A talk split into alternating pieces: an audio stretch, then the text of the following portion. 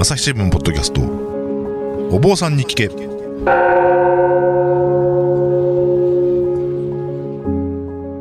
ー朝日新聞の岸上渡です、えーお坊さんに聞けシリーズ、えーまたまた番外編ということで、えーおなじみのお二人にお越しいただいております、えーメイン MC 生活文化部武田真翔デスクですよろしくお願いしますよろしくお願いします。えーもう一方、あ前回の番外編で、えーお坊さんだということを赤裸々に告白してくれた、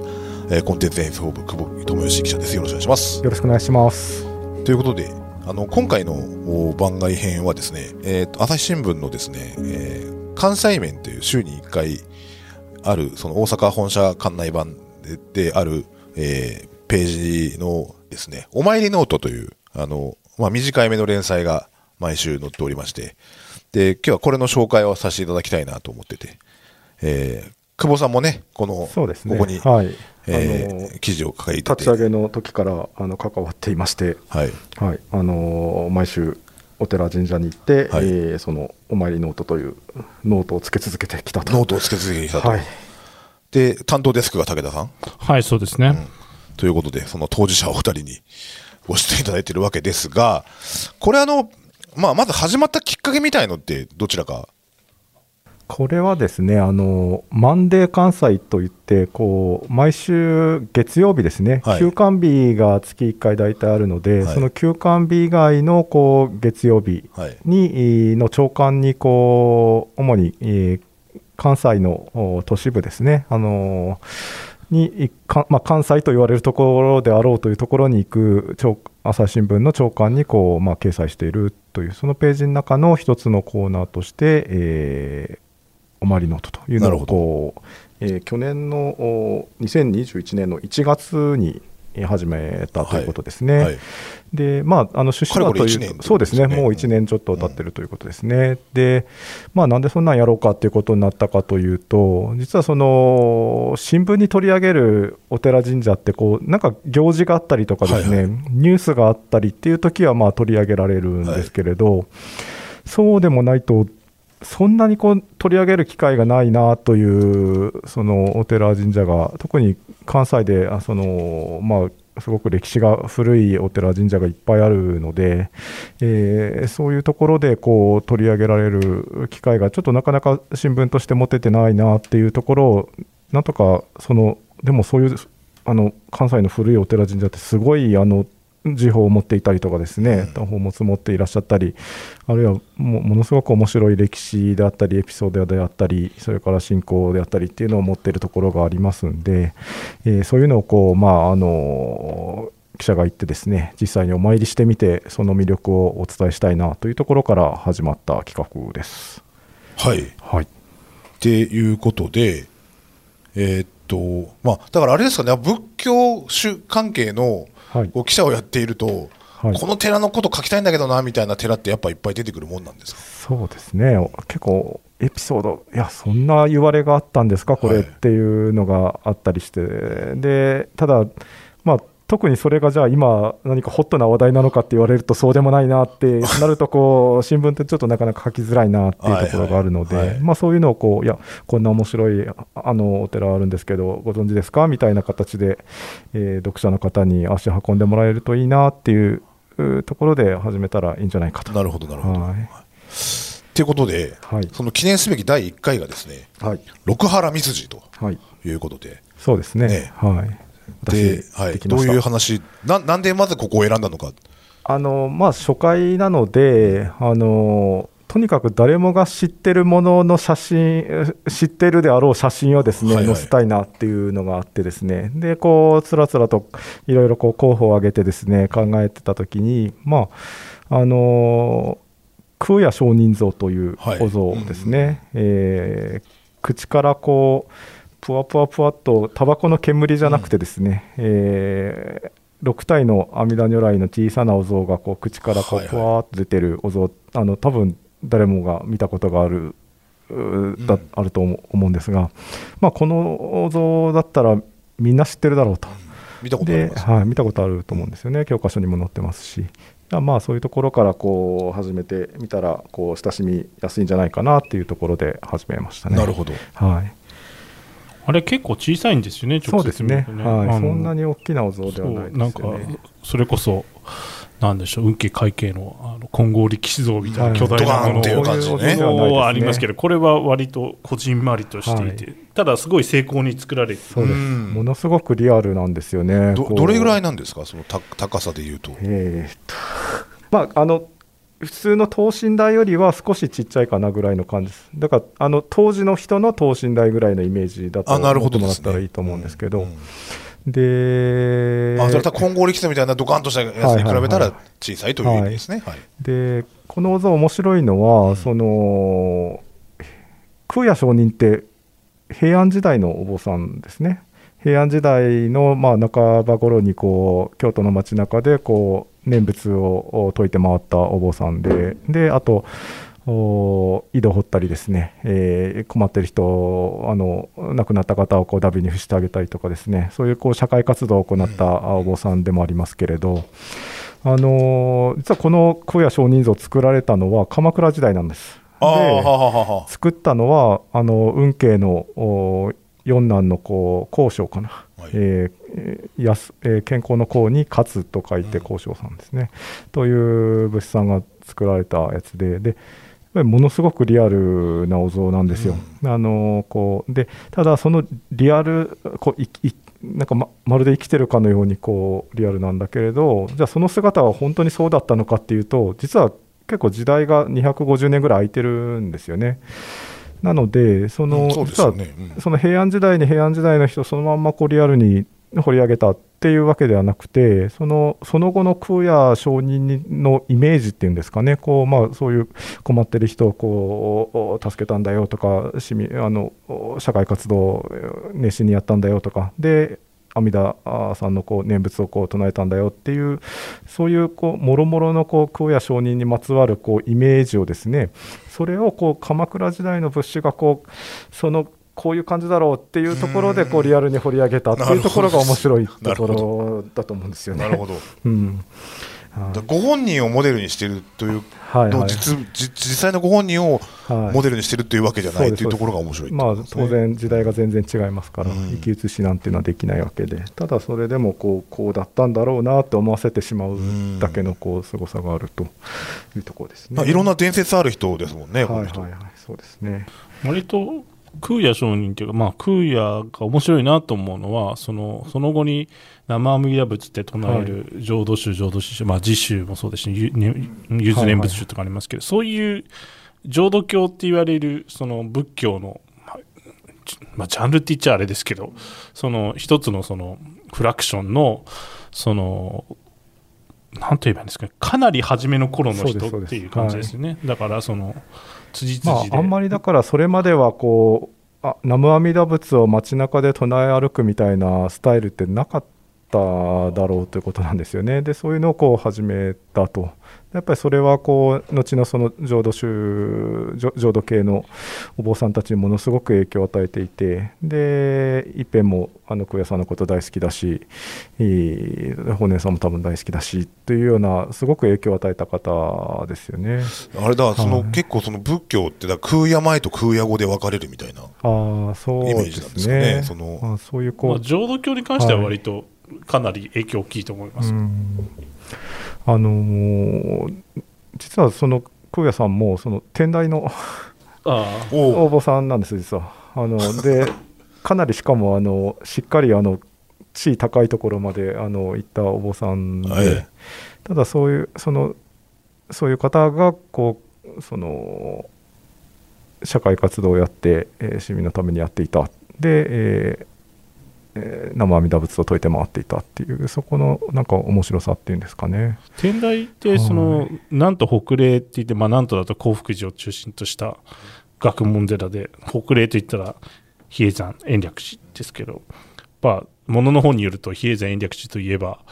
当時の総合大学みたいなところでエリート僧侶が出てきてはっていうと、まあ、空也上人もそうですけど、まあ、後の日蓮さんとか法然さん親鸞さん、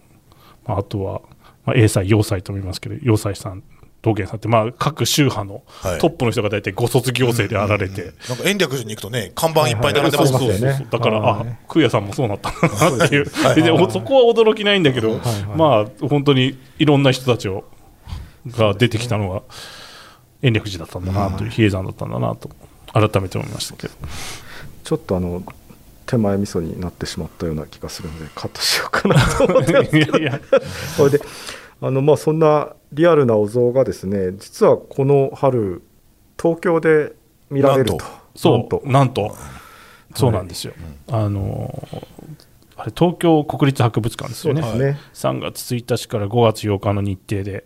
空也上人と六原道というので、展示される予定で、なんかこれ東京でこの空也上人像が公開されるっていうのは半世紀ぶりだということあなんかそれぐらいだらしいですよね。はいはいあとなんか、実はあのこれ、弊社主催なものですから、はい。こっそりとどういうふうに展示するんですかっていうのは、この前、ちらっと聞いたんですけど、なんとあの360度。ぐるり。ぐるりと見られると、はいはいはい。でこれ六原道寺でももちろん見られますし、非常にいい展示のされ方してるんですけど、正面から見るのがメインになってしまうんだけれども、はいはい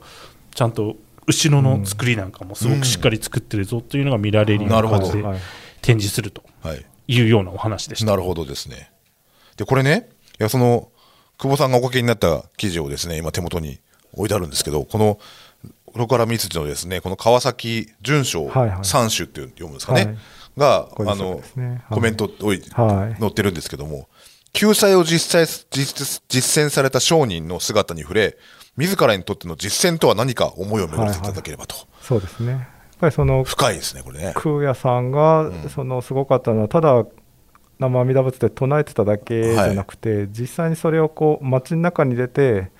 えー人に説いて回りさらにそのそこからこういろんな救済活動をやっていったっていうその実際にやったっていうところがその学問層だけじゃないこううん空也さんの凄さであるってことだと思うんですよね。なんか非常に頭で考えるなと。はい。はい手を動かせ、足を動かせという。はいはい。まあ疫病流行ってる時に井戸を掘って回ってたんですよ、そうですね綺麗な水が必要だって、はい。はい、だからちょうどこう今のねこうこのコロナ禍の時代にあってで、えーですね。じゃあまあ自分は何ができるんだろうかみたいなところをこう考えてもらうきっかけになるんじゃないか。素な晴らしい。とい。うことです素ね。晴らしい、うんこんなタイミングでね。そうだから六原光寺で延々とずっと喋ってますけど、うん。まあ、ついでにあの平清盛像もありますよって。いうそうですね。まさしく今。本、当にあの六原光次の宝物館ってすごいんですよ。もうあのこれはあの本当のお宝中のお宝がずらっと平安から鎌倉時代のいい仏像がもうずらっと並んでますので、はい。でずーっとあのそんなに混んでもないのであの ずーっとこう見てられてこう非常にいい空間ですので 場所も結構だからはいそうです清水のね天仁寺も近いですし、はいあの辺はい、清水も近いし山をの降りてきて、はい。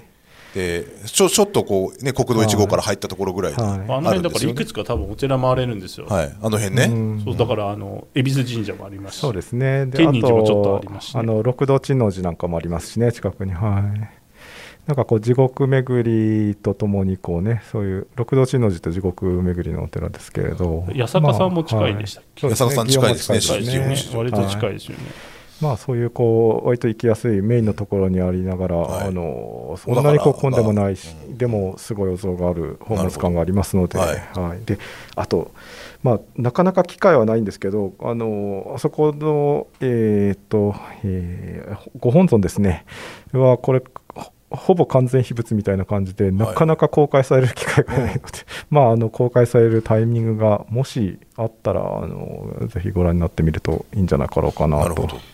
はい。今ね、平の清盛なんていうのはまさそうですね、まさに。あの鎌倉殿の鎌倉殿の13人でね。13人ですよ、あの松平健さんがね、こう重厚なね、清盛役を演じてますけども。そう。サンバは踊らないぞと、そう。っていうことで、まあそんな意味でも、こう、東博のね、その、えー、空也上人店、名前。いや、違いますね。それは間違えちゃいけないですよ。特別展、空也上人と六原光次です。はい。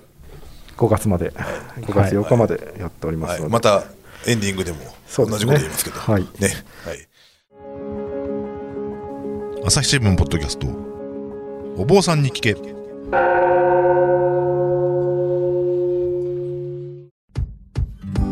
難しいニュースもポッドキャストで解説を聞くとちょっと理解できるかも。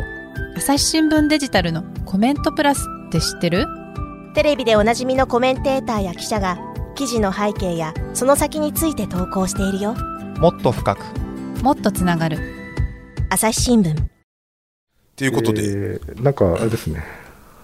ロコアラ密樹の結構長かっただけですね。紹介しても、はいね、まあいろいろあるんだよっていうのが今回のはい。お参りノートの目的です、ねはいはい。ちょっと、はい。久保さんにあのそれも含めて、あのロカル道以外のそうですね。おすおすすめをちょっと。あのまあ自分の中でですね割とこうし勝手にシリーズ化してるのはですね国宝の仏像を巡ろうと。国宝シリーズ、はい。おい。国宝の仏像を巡っていこうというのを一つちょっとやってまして、はいで奈良のですね、えー割とこう奈良市街から言うと東北東方向っていうんですかね柳生方向の里に向かう道の途中にですね円成寺というあの山の中のお寺さんがありましてこれの大日ご本尊の大日如来座像っていうのはですねものすごいあのいいお像であのなんと運慶のデビュー作になると。はい、でなんかこうまあ運慶ってやっぱりすごいあの武士さんですけれどこうもう本当にデビューの頃からこうやっぱり天才だったんだなと感じさせるお像でもうなんかこうこのお像を研究したあ方がいらっしゃってですねその方の論文を読むとあの普通仏像って割とこう前傾姿勢になってることがあの多いんですけれどこのお像はちょっとこう少し後ろ倒しになっていてでそうすることでこう手のこう、まあ、地形印というこう手の印をですね結ぶこう腕とこう胸の間にちょっと空間ができてすごくこうなんかそのいい形に仕上がるように作っているんじゃなかろうかというのがその方のあの見解だったんですけど、まあ、そうやってこうそのそれまでにそんなになかったであろうこう独自のこう技を見せてる若い頃から運慶がというのが分かるお像であると、まあ、あの実際に本当にいいお像ですね。このためだけに東京からいらっしゃる方もいっぱいいるとおっしゃってましたね。うん。確かにこれ写真で見るとこの大日如来座像その手で印を結んでますけど、うん。ちょっと間が空いてる感じがしますね、はいはいはいはい。ここのスペースに。その胸と手の間に、はい。はいはいはいはい。非常にこう。くっついてる仏像の方が多いんですか？まあそこそこにこうそんなにこう多分気を使ってないんだと思うんですけどね。あまあ、ぴったりくっついてないけどなんかちょっと隙間があるというか余裕がある感じですよね、はいはいでそうですね。これあの他だからいや今久保さんのその凄さをね語ってもらいましたけどあの、えー収蔵施設の総応院で拝観し思わずため息が漏れたとはいはい。書いてますけど、あそうなんです。だからまあそうやってですねあのいろんなところにいてですねはあいいお像やなといこううっとりするというのがあの取材のいつものことになっているという、まあ、なかなか幸せな仕事ではあるんですが。でまあ。あとまあもう一つはいはい。紹介すると、あの奈良の桜井桜井市ですね。桜井市。にあの少林寺というお寺がありましてここのその十一面観音立像はもうあの天平彫刻の最高傑作というふうに呼ばれてです、これ有名ですよね。有名ですね。有名なのに私ミストピレって見てないんですよねまだこれ。でものすごくでかいんですよ。こうもうあの見上げるドーンと見上げるぐらい大きなお像で。ですごくこう威厳のあるお像なんですけれど。でこのお像ですね実はその元々のその少林寺のお像じゃなくてその大宮神社のあの中にあったあ大御林寺だったかなというお寺のお像としてあったのがこうその廃仏希釈の前ぐらいになるんですかねその幕末維新期の頃にこう、まあ、あの持ち出されてでこの少林寺に保管されたと。でそうやってこう廃仏希釈を乗り越えて伝えられてですね。でそれをこうまああの明治時代にあのこうアメリカ人の美術史家のフェノロサが見てまあこれはこうこの辺の土地の寄せ集めてもこのお像の方が価値があるといったようなあのいいお像でなんか自分がお金を出してそのお像を納めるお寿司をこう奉納しているという、うんまあ、そういうお像があったりですね。あとあの滋賀のあの長浜とかですね、えーはいはいはい。木之本のあたりですかね、あの割と岐阜県寄りの方ですよね、はい岐阜県寄りの琵琶湖の東側の。東側の。北のあの観音の里と呼ばれてるところがありますけれど、そこのあの道願寺観音堂というところにあるあの観音さんですね、これもあのいいお像で、でこれもなんか話が面白くてですね、あのまあ、観音信仰がもともとその地域にあって、でもこう、おまあ、戦国よりもちょっと前かな、室町時代ぐらいの時代にこう、新宗のこう教えが入ってくるんですよね、浄土真宗の教えが。で、こうい辺りはこう、まあ、浄土真宗のお寺が増えるんだけれど、その観音の信仰もこう両立していてですね。で自分たちの観音さんとしてこう村人が大事に守り伝えていて。であの信長徳川の連合軍とこう浅井朝倉連合軍が戦ったはい姉川の戦いですね、あの時はこうその土の中にこのお像をこう村人たちが埋めてですね、それでとこう戦の火から守ったとうんいうのが伝わっていたりとかですね。あ確か姉川合戦の古戦場とかもありますよね、確かね、はいはい。あの辺。そういうお像ですね。あと私があの大好きなのは藤井寺のリアル千手観音というふうにはいはいはいはい。言ってしまいますが、えーと本当にあの千のこう手を持つう観音さんですね。あの千手観音って言っても大体はこうまあ42本ぐらいでこう表現されることが多いのが普通なんですけどこのお像は本当に1000本以上1041本でしたかね。1041本ですね。手があると、でお寺あのお像ができたのが、まあ、大体こうその聖武天皇の頃ですから8世紀の前半ですね。720年代ぐらいじゃなかろうかって言われてるんですけれどその頃にそのできたお像でだからまあ千手観音っていうのが日本に入ってきて考え方が入ってきてでそれをこう結構本当に千本の手で作って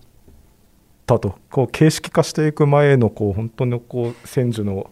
教えみたいなのがこう多分そのお像の姿にあったんだろうなというのがああってですねこうやっぱりあの毎月18日にあのご開帳されてますのであの実際に見ることができるお像ですのであの見たら面白いんじゃないかなと。で私がこれが好きなのがですねあのこれなかなか記事にかあの短い行数で書けなかったんですけど阿寒河内の藤井寺っていうふうに言われるんですね藤井寺って。で、まあ、なんどういうことかっていうとこう平安時代にその飛鳥に住んでた藤原康元かな？っていうこう、まあ、結構あ阿寒阿寒タレあかんたれ。ということですね。阿寒こうあ荒くれ者がいてはい。悪さばっかりしてたと。で、それがですね、まあ、あんまり悪さするんで、観音さんがこう、この観音さんが、その金縛りにこうかけてですね、で、地獄に落としたと。で、その地獄で、まあ、自分がいかに悪いことやってきたかっていうのを、あの見た安本がですね、改心して、で、改心したところ、もう一回こう、この観音さんがやってきて、そのこれから人の役に立つようなことをしなさいって言ってこう生き返ったっていう逸話があってでこれはまあそのどんな人でもどんな悪いやつでもこうまあ救う救う観音さんをちゃんと見て救うんだよっていうのとともにですねなんか観音さんのこうそのこう慈悲のあり方っていうんですかね。こうただあのダメなやつを救うっていうよりはどちらかというとそれがこう正しい方向に導いてからこう救ってるっていうなんかその観音さん的な慈悲の心が垣間見えるなって私なんか感じていてですね、はい。あのー好きなお像なんですけれど。まあそんな感じで、えーやってましてですね。あと。ああかんかわちのってあかんかわちのって響きがいいですね。なんかこう。ほいでまあだからこうちょっとだいぶ長くなっちゃいますねこれ。あのなんでこうそういうのをこうまあ取り上げるかっていうとですねこう結構その時代その時代のその信仰のあり方みたいなものがですねその時代の人たちがどんな風にこうその仏さん神様を信じてたのかみたいなのがこうやっぱりちゃんとこう今に伝わっってるっていうのが面白いと思うんですよね。でそういうのをこう、まあ、あのなるべくあのうんどんな風にこう信じられてきたんだろうっていうのをこうお伝えできるのがいいなと思ってやってましてやっぱり時代がものすごく長い時代を得てきたものであればあるほどこうそのいろんな時代の重層的にこういろんな時代のこう信仰がこうそこにその一つのお寺であったり神社であったりあるいは一つのものであったりっていうところにこう重なって重なって今に至ってるっていうなんかそこをこうあのそこの面白さっていうのをですね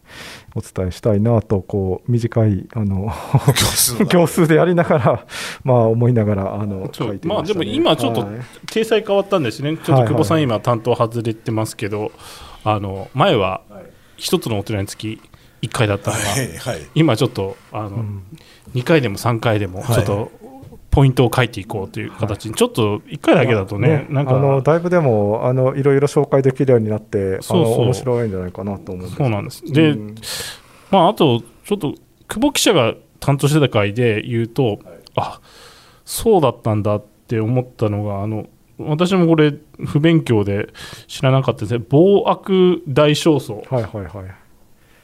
これ、あの字面がすごいあるんですけど、あの暴って暴風の暴ですね、はい悪いに大きい笑いの暴れる棒ね、はい、どうんそうそう道観寺のそう道観寺の観音 様の、はい。後ろ側に行くとこの顔が見れるとそうそうそうそう。ええそんなのあるんですか？そうそうそうなんですよ。なんかその顔がそういう名前がついてる顔なんですよね、うんうんうん。いやなかなか あの暴悪大焦燥ってあそんな言葉があるんだなと、まあ、逆にあのそそれはなんか見たくなりますよねこういうの書いて。そうですね。いや本当にやっぱあの実際足運んでその場に身を置いてこう仏さんなりあるいは神様に、えー対して対峙してですねあの拝ませていただくと。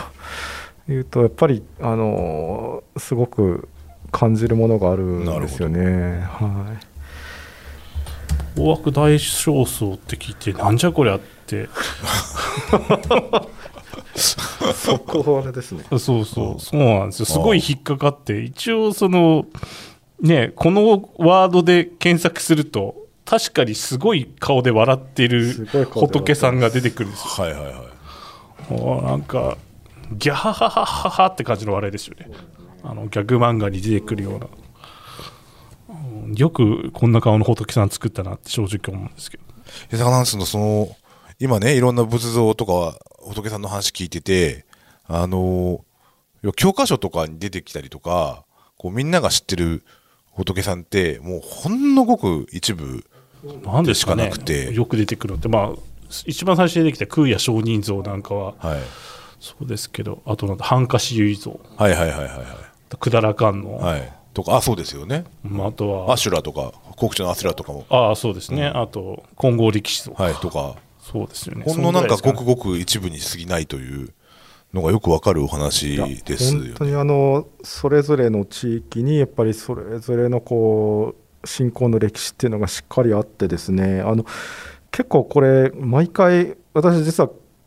かなり行くの大変なところを取り上げるようにしていてですね。遠征寺、炎上寺ですか？はい、炎上寺もなかなか結構遠いところ多いなと思って見てた大変ですし、あのーただ、本当にもう今、山里とかですね、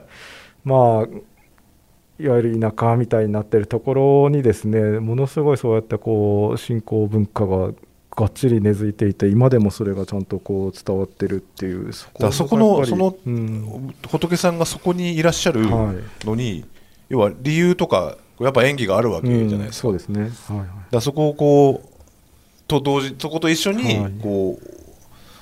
ね、拝観することによって、はいこう、得られるものというか、はいこう、発見がね、たくさんあるんだというお話でした。うんはい。いや本当に今って言ったらななんでしょうね。なんでこんなところにって思う思っちゃうんですけど。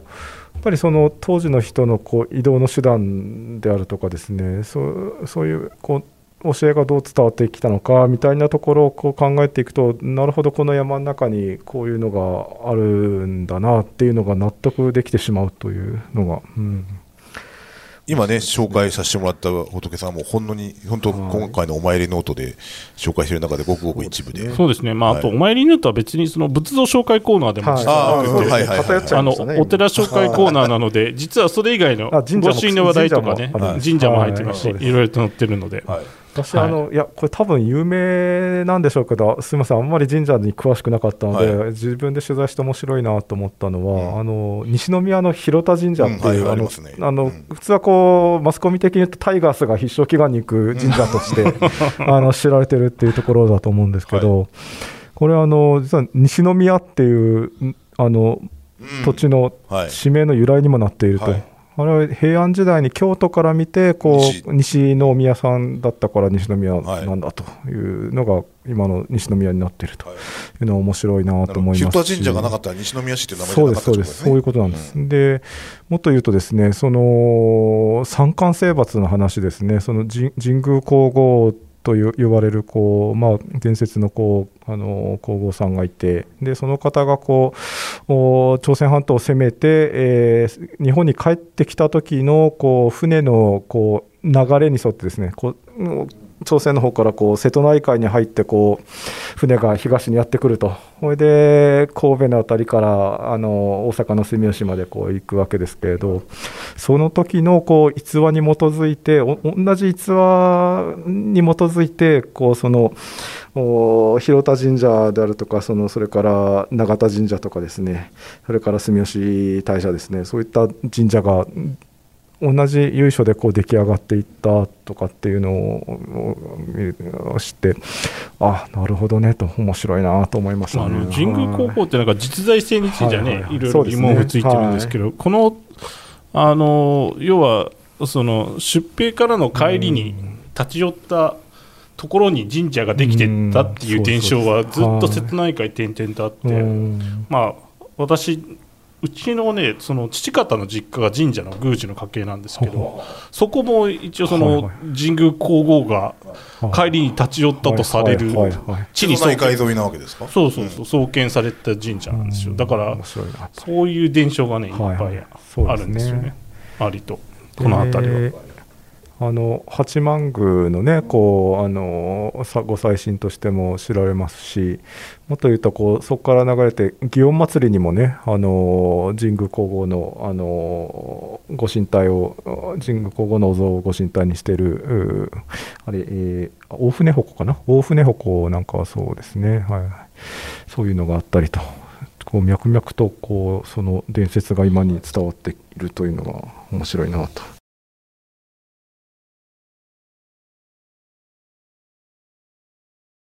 なっていったと思いますけど、俺お参りノート、これは朝デジでも読めるんですか？朝デジでも、あの配信しておりますので、えー朝日新聞デジタルでお参りノートと。お参りの参りはあの参拝の参ですね。あの漢字でお参りノートと。検索していただければ、えー紹介したあー寺さんが出てくるんじゃないかと思います。まあ、あの必ずしも一つのお寺毎回お寺同じお寺はなるべくは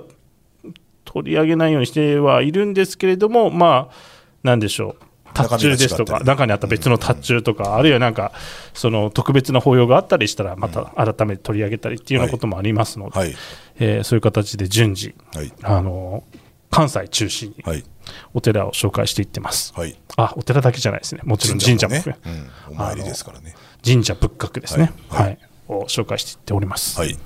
ということで、あの、か関西面ね、見れないところの、あの、東京とか、そちらの紙面が来るね、ところ、あの、お宅もありますんで、ぜひそちらは朝地の方でチェックしてもらえそうですね、なんかまあコロナでなかなか旅行も大変ですけど、はい。こちらに来ることがあれば、ね。はい。ここら辺寄ってみてもいいかなっていう、そうですね。はい感じで見ていただけるとあり毎がたい回なんかほおっとこう思わせるような中身を入れるように心がけていますので、はい。あのきっと面白いんじゃないかなとはい思います。ので、ということで、お後がよろしい感じで、ははいい。じゃあ番外編、今回はこちらで締めさせていただきますという感じで、はいありがとうございました。あありがとうご。ざいました。朝日新聞ポッドキャストお坊さんに聞け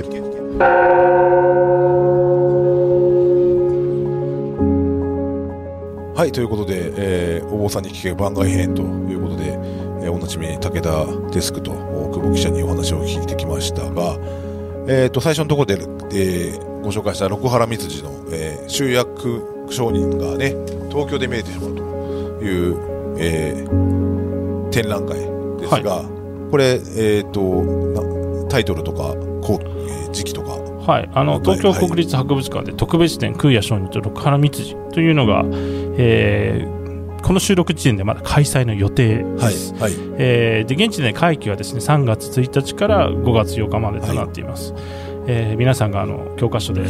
ご覧になったかもしれませんが、はい。空也上人像というはい、口から南無阿弥陀仏を象徴する6文字の阿弥陀仏の6文字を象徴する、えー、涙仏阿弥陀仏が出ているあの空也上人像ですね。それが展示されると。でそれだけではなくて、えーもちろんあの六原光次が収蔵する時報はい、お寺の宝ですね。そういうのもお一堂に展示するというような展覧会になっております、はい。えーぜひご覧いただければと思ってます。はい、ね、久保さんからね、お宝いっぱいというご紹介もありましたので、もうプッシュしてましたね、はい、これが上野でね、見れるということで。はい、あの平の清盛像を持ってるはずですね、うん。はい。有名な、はい。はい。ということで、えぜひ、えー3月、えーから5月です5月までね、はいあの期間中足を運んでいただけたらなと思います。はい、ということで、えー朝日新聞ポッドキャスト岸上渉がお送りしました。それではまたお会いしましょう。この番組ではリスナーの皆様からのご意見ご感想を募集しています概要欄の投稿フォームからぜひお寄せくださいツイッターやメールでも受け付けていますツイッターでは番組情報を随時紹介しています。アットマーク朝日ポッドキャスト。朝日新聞ポッドキャストで検索してみてください。